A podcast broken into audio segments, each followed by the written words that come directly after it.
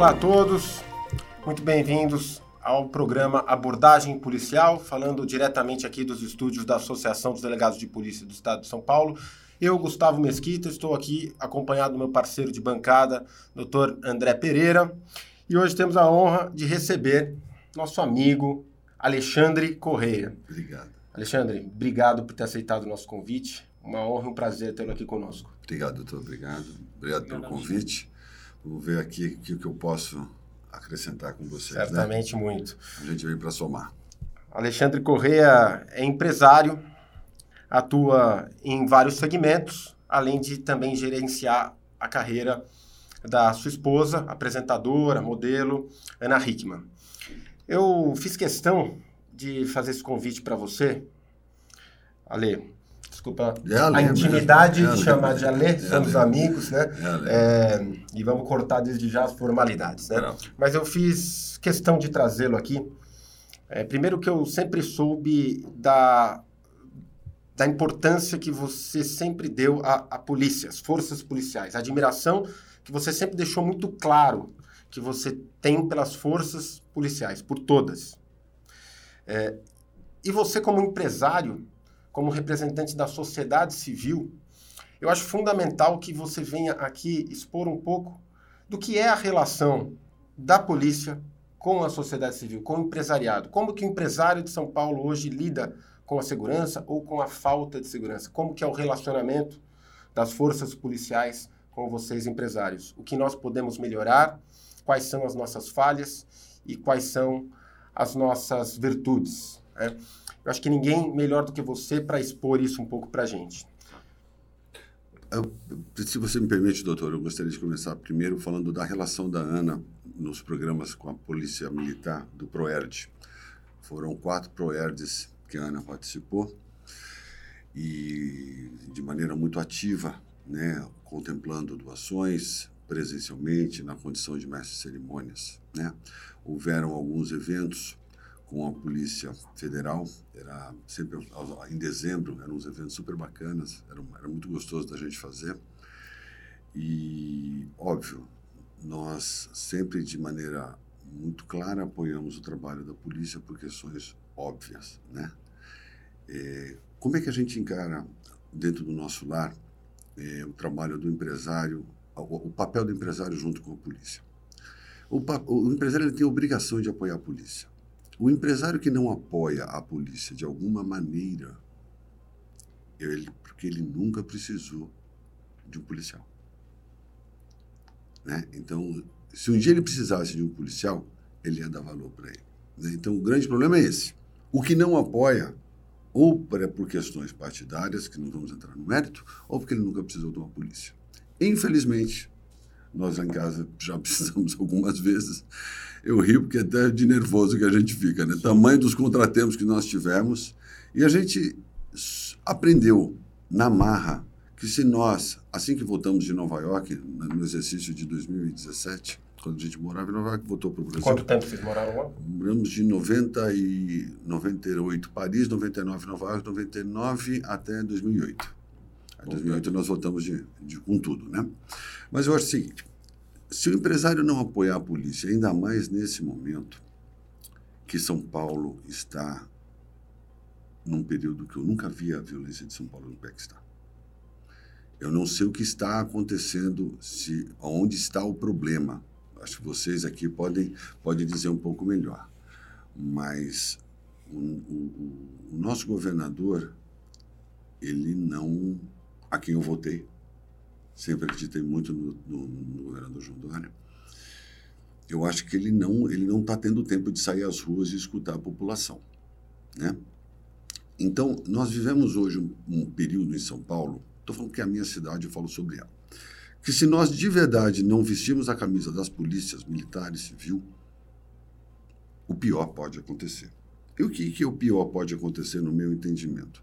É a situação que hoje existe, ela se agravar tem e há de haver um trabalho de penas mais duras para os crimes que estão se cometendo nas ruas. Os motoqueiros estão fazendo o que eles querem.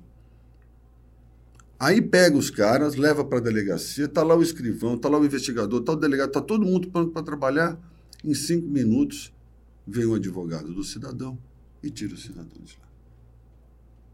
O cidadão enfia um 38 municiado na cabeça de uma vítima, por conta de um celular, de um revólver, de um relógio, sei lá o quê, e o cidadão, em 10, 15 minutos, ele saiu de lá.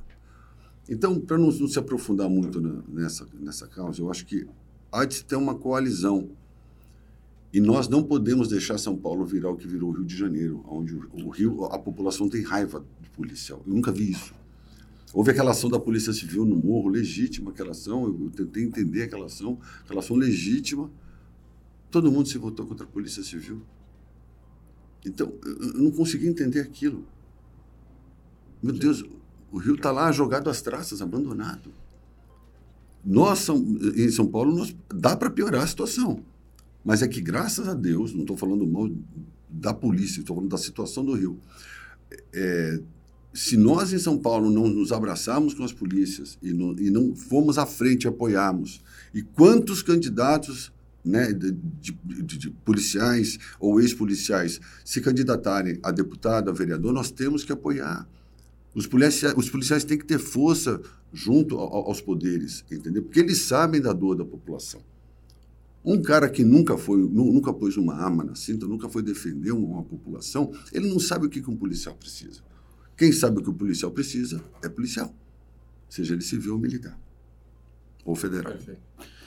Olha, você sabe que essa sua percepção da, da, da, falta de segurança, da insegurança, do aumento da criminalidade, ela está perfeita. Inclusive, Hoje mesmo eu chequei os dados, dados oficiais, estatísticas oficiais do governo, que em relação ao mesmo período do ano passado, nós tivemos esse ano um aumento de 10% só em relação aos roubos, que são aqueles crimes piores, os assaltos. São aqueles crimes que todo cidadão tem receio de ser vítima. Né? É, 10% de aumento. Isso é muito. E, esse, e na verdade, a segurança, o nível de insegurança, a percepção de insegurança da população, ela vai até muito mais além desses 10%.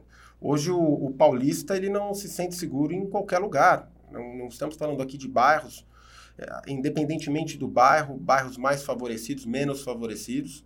Tivemos aí recentemente um assalto contra um delegado de polícia, nosso amigo, doutor Arthur, em um bairro nobre. Felizmente, para a sorte do doutor Arthur, um delegado bem preparado, estava armado, realizou uma, uma ação perfeita, né? e para azar do criminoso, que escolheu muito mal a sua vítima. Agora, e, a e o cidadão comum? Né? Como é que fica diante disso, dessa sensação de insegurança?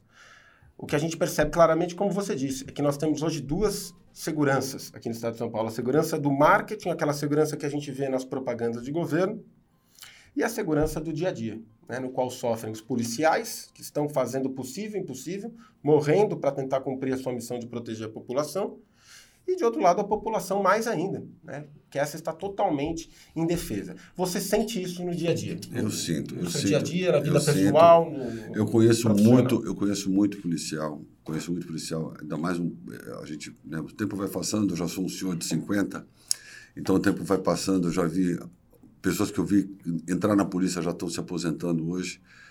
E o cara está aí fazendo bico, porque se ele não fizer bico, ele morre. Morre de fome. Exatamente. Ele morre de fome. Aí como é que ele. Aí ele vai ter que sair lá de, um, de um bairro mais afastado para morar dentro de uma comunidade, que não é nenhum demérito. Mas ele vai ter que morar na comunidade. Como é que ele vai entrar na comunidade? Ele vai pegar o quê? Ele vai pegar a pistola dele, vai embalar aqui, vai pôr aqui atrás, vai pôr na cabeça, vai pôr no chapéu, vai pôr numa sacola plástica, vai fazer o quê? Porque com, com, com o que ele ficou de aposentadoria, se ele não puxar um bico, ele não vai dar um mínimo de condição para a vida dele. Aí ele vai ter que ir para dentro de uma comunidade, vai ter que ficar perto, provavelmente, né, de pessoas que irão vigiar a sua, a sua, a sua atividade. E numa delação aí, que ele é um policial, provavelmente a vida dele esteja em risco. Perfeito. Que a gente sabe que as comunidades são dominadas por um, por um, por um comando específico aí da, do crime organizado. Muito bem. Uma outra coisa que me chamou muita atenção um tempo atrás foi aquele assalto de Araçatuba, que a gente viu explosivos perimetrais com dispositivo, né, com dispositivo de sensor, né? Um cara me contou aquilo, gente do céu. Sim. Aquilo se encontra em Israel, na faixa, pelo amor de Deus. Será que aquele, será que aquele assalto não, não, foi, não foi um ponto que as pessoas deveriam olhar e falar: eu acho que o crime organizado criou asa demais. Com certeza. É melhor a gente prestar atenção.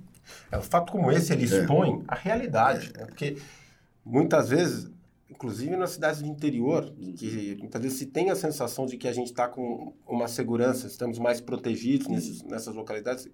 Isso mostrou, quer dizer, uma cidade mais afastada da capital, menos populosa, e um fato como esse que parece cena de Chocante. filme, de Chocante. guerrilha, né? Chocante. Armamentos de guerra sendo utilizados contra a população, contra o Estado de Você vê o deslocamento do, do, do bandido, o cara treinou para fazer aquilo, o cara se deslocando, Exatamente. o cara se deslocando como um militar. Não é que ele estava Isso. como no Rio, os menininhos do Rio que ficam com o fuzil para cima atirando e escutando funk.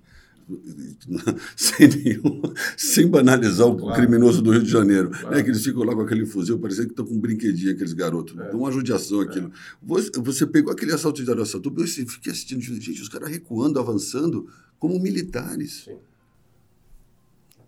É o crime organizado, né? Tomando conta da, da segurança pública, praticamente, né? Da segurança do cidadão, né? Porque ali eles estavam, sim, com a segurança do cidadão nas mãos, Sim. De fato. Você tocou num ponto importante aí, como uma das causas dessa escalada de segurança, o fato dos tomadores de decisões, e aí citou o governador do estado de São Paulo, e pode ser qualquer outro Uhum. tomador de decisão no país, de não ouvir a população. Eu iria além. Além de não ouvir a população, não houve a base da segurança pública. Né? Nós costumamos dizer aqui que, no caso de São Paulo, o governador ouve só quem o cerca. E não costuma ouvir a base da segurança pública, A que de somos frente, nós, a de linha de, fábrica. frente, né? o chão de fábrica. Né? Então, muito bem observado também na sua fala. É, não- a gente não tem muito o que ficar achando, porque como eu escutei a realidade de muitos policiais, principalmente militares, a gente ficou vendo o tamanho da, da fragilidade de, de todo o sistema. Eu recentemente briguei para os meninos entrarem no Barro Branco, os meninos aprovados mais de um ano e meio, a academia não chamava os meninos para para ordem, faltando oficial na rua. Né? Conhecidos, conhecidos. Um conhecido meu, é, é um irmãozão que eu tenho, chama Lucas, né? Fui lá, ajudei e fiquei sabendo que havia o mesmo problema na Polícia Civil. Os meninos aprovados, não, desculpa, não estavam sendo admitidos na, na academia. Eu acho que foi alguma coisa parecida, como se fosse do Barro Branco. Poxa vida, tem um concurso, o aluno passou, é uma prova dura. Por que, que não admite? Tem falta de contingente. Não faz sentido. Tem gente querendo ser policial. Tem um concurso, prestou, passou. Tem a academia. A academia é subsidiada pelo Estado. O Estado está demandando policial. Por que, que não aprova? Ficou esses meninos um ano e meio no martírio para ser aprovado. A gente entrou, brigou, É lutou junto com outros. Já, não sei. É, sim. Nós tivemos agora recentemente uma situação que nós tínhamos aí é, 600 candidatos aprovados em concursos da Polícia Civil de diversas carreiras que não eram convocados por uma simples falta de vontade política do governo, sendo que faltam 15 mil policiais em São Paulo. O governador fez a nomeação de alguns. Em relação aos delegados, mais da metade já sequer foram tomar posse, porque o cargo cada vez se torna menos atrativo remuneração pior do Brasil, altos riscos, risco de vida, responsabilidades, é, e metade sequer foi tomar posse. Né? E muitos ainda sequer foram chamados. Né? Tem ainda uma parcela desses nossos remanescentes que sequer foram chamados. Então, isso retrata bem, muitas vezes, uma situação de falta de vontade política. A gente sabe das dificuldades muitas vezes são impostas aos nossos governantes, dificuldades financeiras, orçamentárias, mas muitas coisas podem ser resolvidas né, se, houver, se houver mínimo de boa vontade, de planejamento, competência e coragem. Né, que se trate a segurança pública com mais seriedade e com menos marketing. É isso que a gente tem defendido, é isso que a gente tem procurado sempre levar em termos de propostas para o nosso governo, mas infelizmente não somos ouvidos. É, eu acho que as, as coisas vão, vão, vão tomando uma proporção tão fora do controle. Eu fazia muito tempo que eu não passava por aqui. E eu via o estado que está para essa princesa Isabel. É lamentável. Vai esperar mais quanto Isso tempo é para tomar triste. uma providência? Isso é muito triste. Você vai falar que só tem gente boazinha lá dentro? O cidadão que está lá consumindo crack na rua, ele tem direito de quê? Só me, por favor, me prova do que direito que esse cara tem. Me convença. Porque ele optou por se drogar, que é um direito dele. Só que ele está lá conturbando a sociedade. Eu acho que uns seis, sete bateram no vidro do meu carro. Eu ando com um carrinho simples alugado. Uns seis, sete bateram no vidro do meu carro, já de maneira extremamente agressiva. Você vê que o cara estava completamente, o olho esbugalhado, completamente alterado. Aquilo tudo tomado, eu fui passando, eu fui olhando, eu falei, não é possível que o governador não vai tomar uma atitude com isso. O que, que ele está esperando? Esses caras estão subindo para Santa Cecília já. É, você- Eles estão saindo do centro. Sim. Aí você vai mandar o policial entrar lá? É. Só se ele for um idiota. Aquilo é absolutamente grotesco, é um problema que é, é um dos problemas mais difíceis de fato de se resolver, mas que tem que ser resolvido com coragem, com, com seriedade. Doutor, É não é não, você sabe, eu discordo. Você falou assim, isso aqui é um alqueire, 24.500 metros quadrados. Você pega no interior, tem um monte de terra no interior, você mura, você põe todo mundo dentro, você trata, você cura, você medica, Perfeito. até o cara ficar... Porque tem medicamento para curar, tem tratamento sim, é só querer. Você só confina e trata. E ele é devolvido à sociedade sadio. Nossa, que absurdo, Alexandre. Você falou o maior absurdo do mundo. Não, eu vou repetir. É simples. Você pega um espaço, mura, médico, cuidado, asseio, banheiro, cama limpa para dormir e um ofício para fazer. Acabou. Você vai curar esse cara na marra. É interessante isso que você está falando. É a visão de um empresário, né, que muitas vezes tem essa visão pragmática da execução, tá da verdadeira gestão É, tá das coisas. mas está né? esperando o quê para fazer isso, doutor? Uma boa ideia. É uma boa ideia. Se vai, se vai dar certo ou não, sinceramente, a gente só vai Vamos tentar, tentando. vamos, vamos tentar vamos curar, tentar. é, vamos tentar curar Mas vamos 500, tentar. 500 Concordo. indivíduos. Perfeito. Pega 500 indivíduos. Tira as mulheres grávidas, tira os menores de idade. Vamos tentar curar essa gente, porque tem medicamento para isso, tem tratamento para isso. Então Sim. vamos curar, vamos tratar e vamos devolver à sociedade. E vamos reintegrar essas pessoas à sociedade. Ah, não, vai, legal, vai deixar o cara apodrecer na rua, conturbar a sociedade, roubar, engravidar outras mulheres. Gente, mas eh, beira a loucura, isso parece que quer ver um circo de horror. Levar a, a- a dependência a outros cidadãos. Doutor, eu vou te falar, eu fico até arrepiado aqui, ó. Pra não falar que é mentira. Eu fazia meses que eu não passava por aqui. O que, que virou aqui? É muito triste. Que é isso? muito triste. E, e você tocou num ponto fundamental. Se de um lado eles têm sim e têm direito, que é também um problema de saúde pública, e o Estado tem o dever de tratar esses indivíduos, porque não é só mais um problema de segurança, é também de saúde, de educação, de cultura, de lazer, de desigualdade social. Mas sim, eles têm esse direito de ter um tratamento. Mas de outro lado, a gente não pode esquecer do direito do cidadão, do cidadão que passa por lá, do trabalhador, do direito da vítima. Olha- Porque muitas vezes nós temos setores que defendem somente o direito dos criminosos. E a gente tem que lembrar do direito das vítimas, do direito dos policiais, Exatamente. do direito dos trabalhadores, Ex- dos empresários. Exato. E isso muitas vezes é esquecido. Doutor, exatamente. No caminho daqui, lá na. Onde era aquela, aquele monte de loja de, na Duque de Caxias, né? Se eu não tenho o sangue frio que eu tenho, eu tinha ligado pro doutor e falado, doutor, sinto muito, mas não, não vou chegar aí porque tem uma meia dúzia batendo no meu. hoje. A caminho daqui. A caminho daqui. Você imagine uma mulher com uma criança dentro do carro, uma, vamos, vamos falar um português bem claro, uma pagadora de impostos. Ela pode passar medo, mas o direito do craqueado fica preservado, fica tranquilo. Olha, eu sinto muito, não vão conseguir me convencer. Desculpa. Perfeito. Muito bom. Muito bom.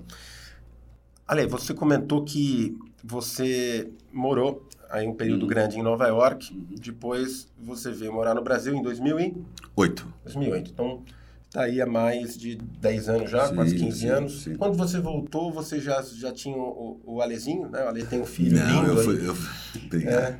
eu, fui pai, eu fui pai velho, eu fui pai com os 43, já aqui no Brasil. já né? aqui no Brasil. Eu Eu te pergunto velho. o seguinte: você certamente sentiu muito contraste, especialmente em relação à segurança, quando você veio de Nova York Uhum. e voltou para o Brasil. Você sentiu esse impacto? Eu lá em Nova York, eu, conheci um sujeito chamado Rudolph Giuliani, aquele governo. O Tolerância sujeito, zero. o sujeito, o sujeito casca dura. Broken Oh. Windows. Teoria das janelas. O cara, o cara ele deu um jeito naquela cidade. Você viu o relato de dos Chicago. caras? É, a gente, graças a Deus, pela condição que a Ana é, ocupava como modelo, nós morávamos, no, morávamos em, em Murray Hill, num prédio com o Dorman, e o Dorman morava no Harlem, né? Ele, eh, o Dorman do, do dia. A gente sempre passava para conversar, deixava uma maçã, uma fruta para ele, um biscoito e tal, muito simpático. Ele, aí ele falava assim, a gente- ele explicava o que era o Harlem dos, do- dos 80, 90 e o que virou o Harlem depois da gestão do Giuliani, né? Tolerância zero. Sim. Agora, você vai falar de tolerância zero hoje, você é apedrejado na rua. Só que eu não vou parar de falar de tolerância zero. Não gostou? Não fala Sim. comigo. Eu não estou nem aí. É. Eu votei, eu, votei, eu votei no delegado Palumbo, apoiei o Palumbo, apoiei doente numa cama de UTI de hospital, apoiei o Palumbo. Grande tenho todo, colega. Tenho todo orgulho de ver. E quantos policiais se candidatarem a cargo de deputado, vereador daqui para frente, que eu tiver ciência da idoneidade dele, que há inúmeros idôneos, eu vou apoiar. Fantástico.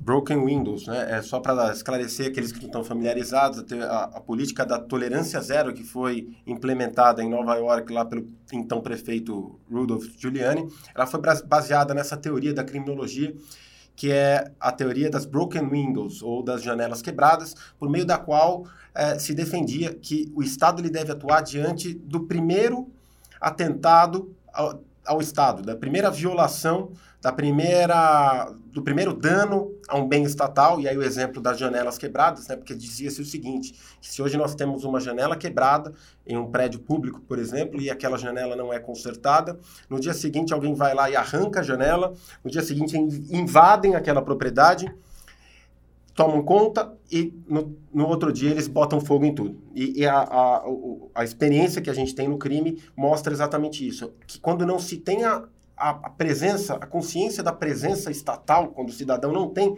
essa, essa consciência de que o Estado está presente, está atuando, a tendência é de que ele se sinta mais encorajado para transgredir a lei e para cometer crimes. Né? E é isso que foi implementado lá com muito sucesso. Mas voltando à questão aqui do Brasil, né?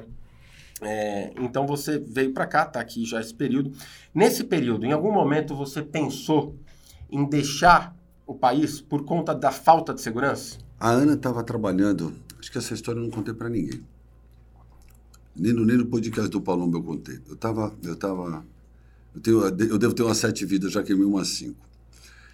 Eu estava no Ana trabalhando no bairro do Morumbi, na Alexandre Benoit, fazendo vogue.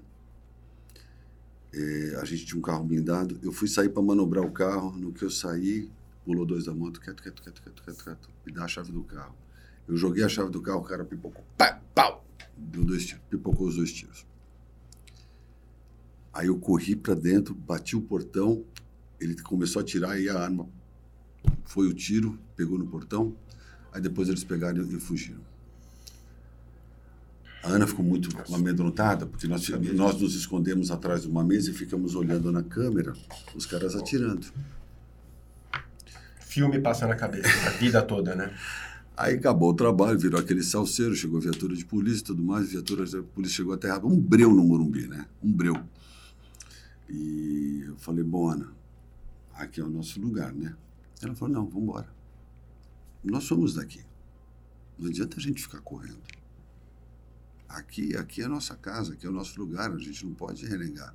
Nós vamos ter que, é, dentro do possível, lutar para que isso ocorra cada vez menos. Perfeito e rezar e ter fé, porque não tem muito negócio para fazer. Teve essa experiência desagradável, né? Houveram uma ou outra aí, mas enfim, aí a gente vai, vai conversando. É. A ideia é enfrentar o problema, né? Não é correr do não, problema. Quem tem que se mudar são os outros, é, são os maus, não os maus. Né? Ou serem encarcerados. Não, eu não vou aguentar aqui, eu vou para Miami, porque em Miami vai dar tudo certo. Mentira, Miami tem problema também. É, e é o nosso país, é o país que a gente ama, é o país que tinha tudo para ser o melhor país do mundo. Mas né? vai ser. E depende de nós. Vai depende ser. de cada um de nós fazer desse país o que ele merece e o que ele deveria ser. Só, só alguns, alguns, alguns conceitos que estão que foram pré-estabelecidos nos últimos tempos, eles acho que eles precisam ser revistos. Eu acho que as pessoas que implantaram esses conceitos de tolerância ao crime, elas nunca passaram nenhum contratempo na mão de um criminoso. Eu acho que esse é que é o problema.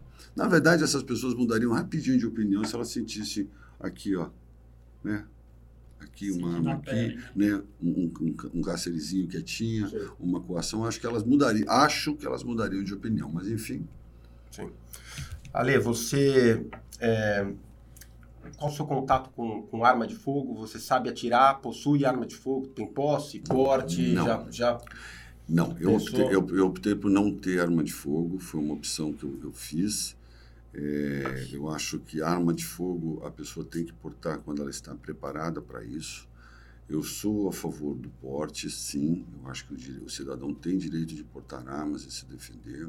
Eu acho que o cidadão tem direito, sim, principalmente em, armas, em áreas rurais, armas de grosso calibre, tem direito, sim, tem direito, sim, porque não é brincadeira.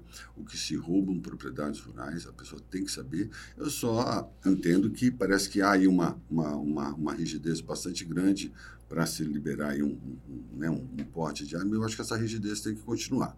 Mas, sendo objetivo, eu sou a favor, sim, do cidadão. Mas eu, eu Alexandre, não, não posso. Uma opção própria. Mas que, não. que o cidadão tenha essa opção. Sim. A única coisa é que de realmente é, né, os órgãos responsáveis se acerquem que o cara sabe municiar uma arma, o cara sabe, né, claro. né, enroscou, enroscou, porque a partir do momento que você puxar uma arma para um ladrão, você vai ter que atirar. É.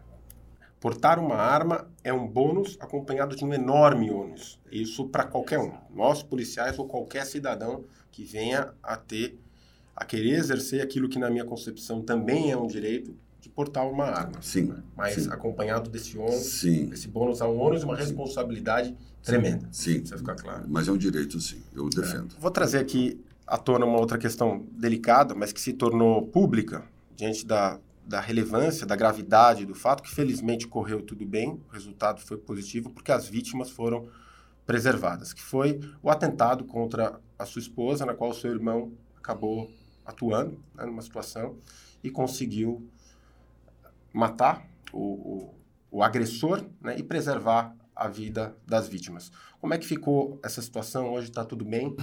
Ficou... Um grande estrago, doutor, um grande estrago. A Giovana, ex-esposa do meu irmão, ficou com sequelas e ficará para a vida inteira, são cicatrizes, né?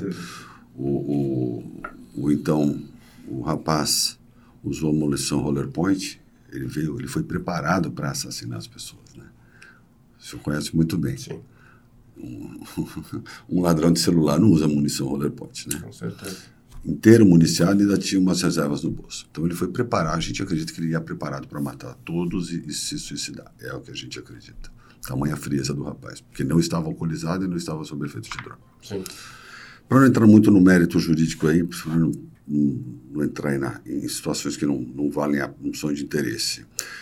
Meu irmão, meu irmão lutou pela vida, salvou a minha esposa, salvou a Giovana, salvou a si próprio mas tomou um castigo muito injusto. É, o meu irmão foi defendido pelo doutor Fernando José da Costa, hoje nosso secretário de Justiça, que o defendeu brilhantemente. É, Ana Hickman carregou traumas, carrega alguns ainda. Giovana, cicatrizes e traumas. Muito dinheiro gasto, muita lágrima derrubada, muito tempo perdido. E a rapidez com que o promotor quis prejudicar o meu irmão foi uma coisa bastante notável. O que chama muita atenção nisso tudo é que o hotel, que tem grande responsabilidade nisso, até hoje sequer foi responsabilizado por nada. Então, eu aqui deveria ser o primeiro a não acreditar na justiça, a não acreditar na polícia, a isso e aquilo. Não. Eu, mais do que nunca, não vou deixar de acreditar na justiça. Eu não vou deixar de acreditar que o bem vai vencer o mal.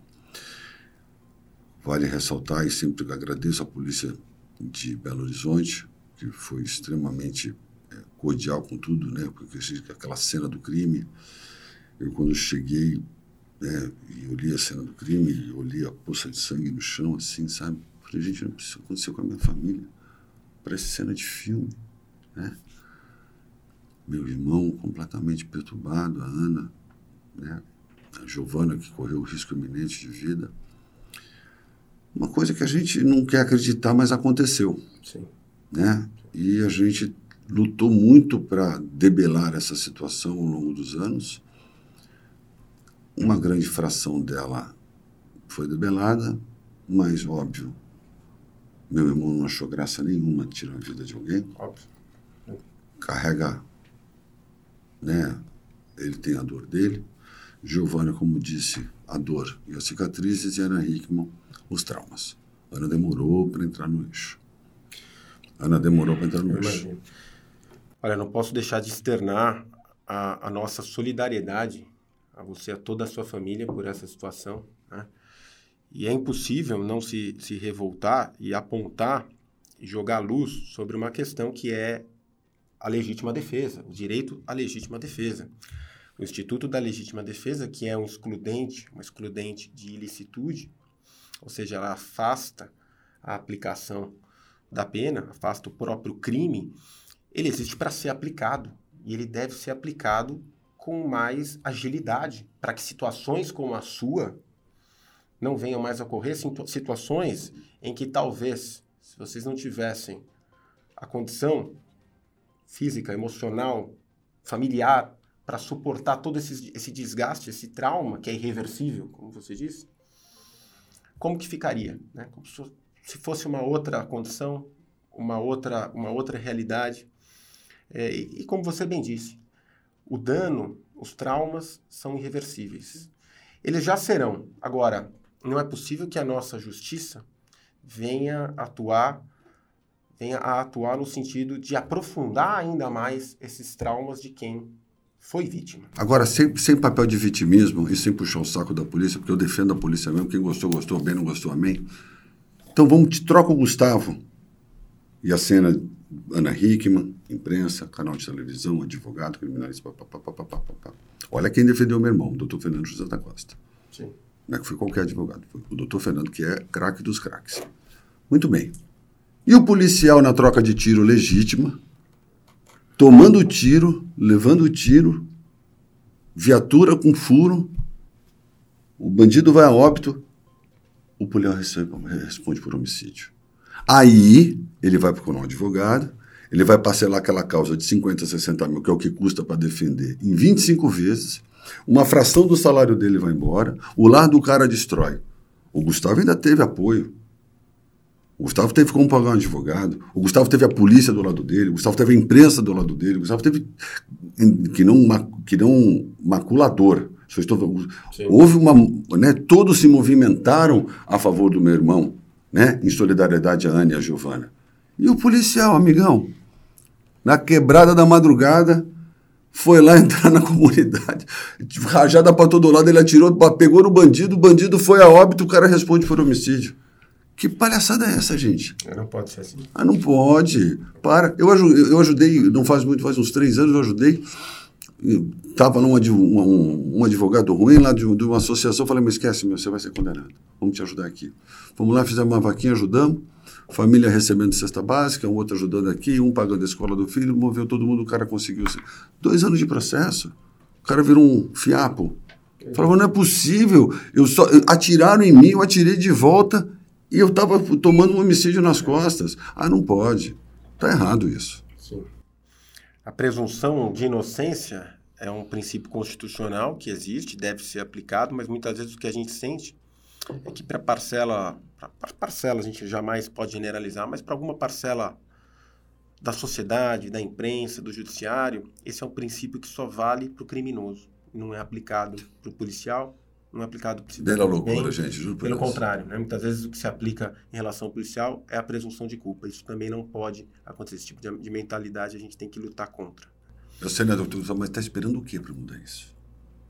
Que todo mundo entregue o posto, põe o distintivo e a arma aqui e fala obrigado. Vamos trabalhar de Uber, vamos trabalhar aqui de outra coisa, vamos trabalhar. Aí talvez se lembrem de chamar a polícia. Né? Agora Aí mesmo. talvez se lembrem que ah, a polícia... todo mundo jogou a toalha. Todo mundo jogou a toalha. E se a polícia cruzar o braço? A polícia não pode fazer greve? Pode sim. Pode sim, cuidado. E se a polícia cruzar o braço? Encher o saco da polícia de São Paulo e falar, chega. E todo mundo virar o braço. E aí, vai fazer o quê?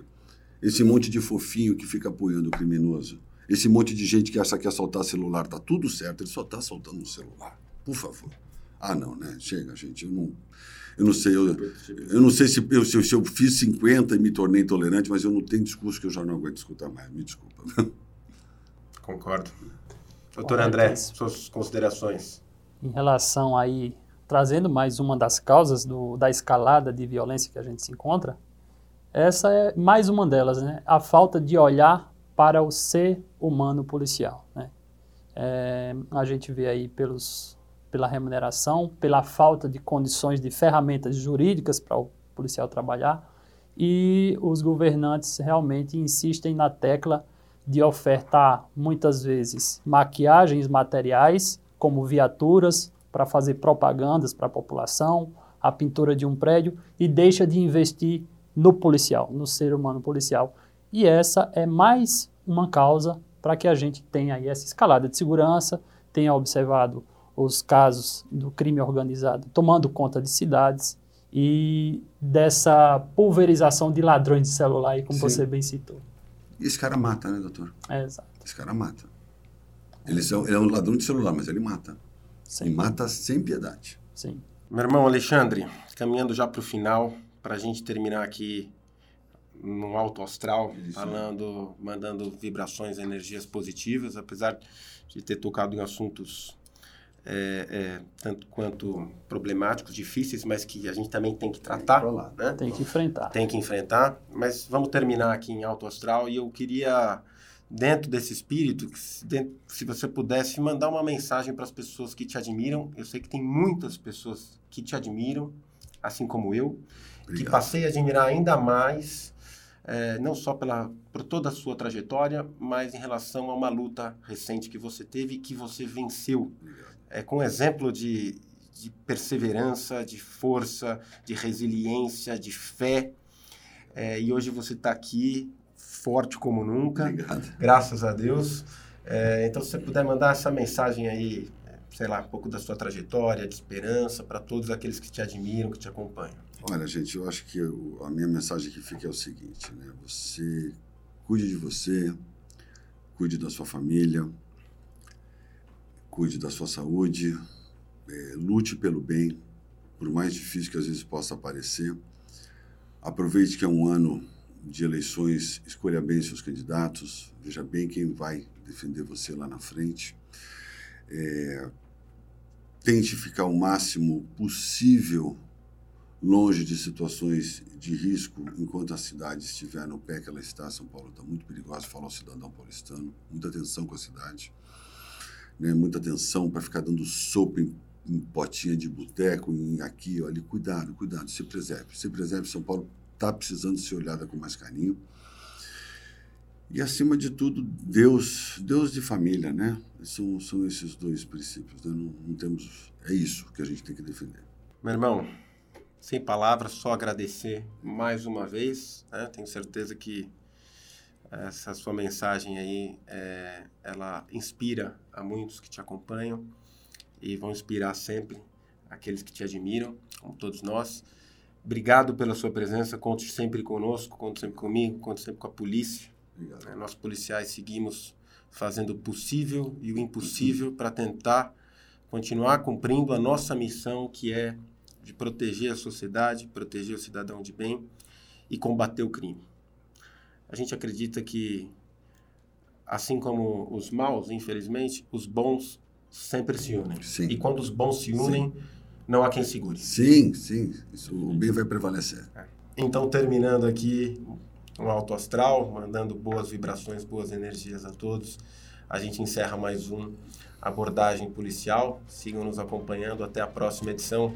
Um abraço a todos.